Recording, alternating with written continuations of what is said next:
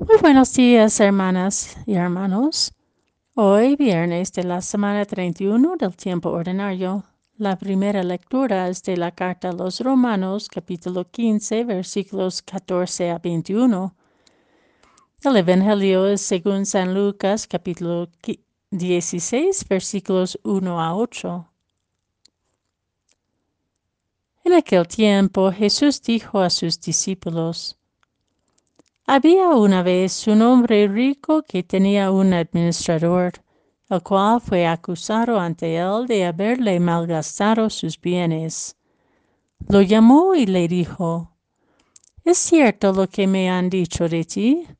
Dame cuenta de tu trabajo, porque en adelante ya no serás administrador.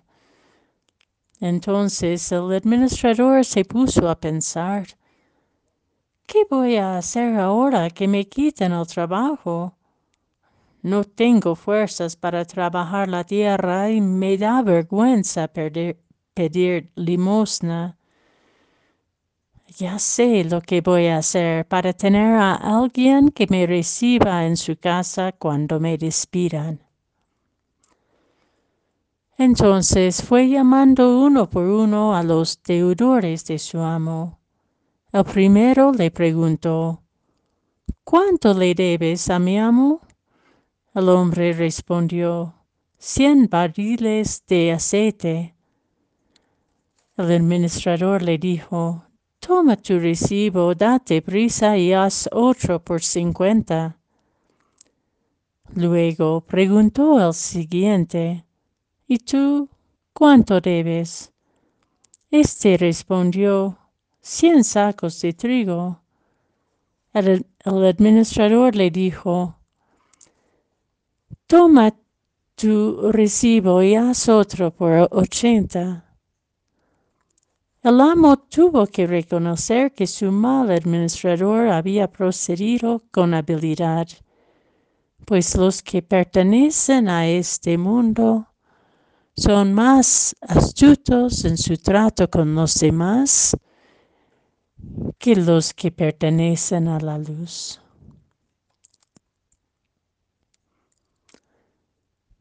La parábola que Jesús nos presenta hoy no es fácil de entender ni aplicar a la vida y podríamos objetar a su declaración que los hijos e hijas de la luz no son tan astutos como los que pertenecen a este mundo. Sin embargo, quizás es precisamente el punto que nos interpela donde tenemos que meditar. El administrador fue acusado de malgastar los bienes de su jefe. No intentó de responder a las acusaciones, ni pedir perdón y consejo de cómo cambiarse. Su silencio fue una admisión de su falta. Quizás se había acostumbrado incluso a apropiarse de los bienes para su propio beneficio que no podría imaginar desprenderse de sí mismo. Ante la denuncia y la amenaza de perder su puesto, su comportamiento beneficia a los deudores pero con el motivo de ganarse amistades, para no perder de todo su seguridad. Cada una y cada uno de nosotros somos, por ser hijas e hijos de la luz, administradores de los bienes del Señor nos comportamos pensando primero en nuestro propio bien, nuestra comodidad, nuestra seguridad, apropiándonos del prestigio y del poder. La administración de los bienes de Dios a la cual estamos llamados a asumir nos implica a ser humildemente ambasadores de Dios, su rostro en nuestros tratos para con los demás. ¿Cómo administramos su misericordia y su bondad? ¿Perdonamos las deudas y las faltas de los demás simplemente porque el amor es generoso y sin intereses propios?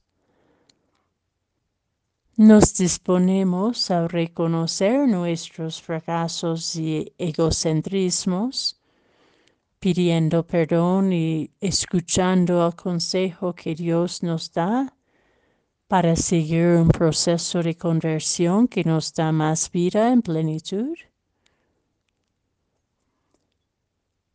Jesús nos dice hoy, como San Pablo en la primera lectura escribe, Hermanos, hermanas, en lo personal estoy convencido de que ustedes están llenos de bondad y conocimientos para poder aconsejarse los unos a los otros. En este sentido, San Benito nos enseña la corrección fraterna y la obediencia mutua Creemos que el hermano y la hermana, llenos de bondad, tengan algo por aconsejarnos.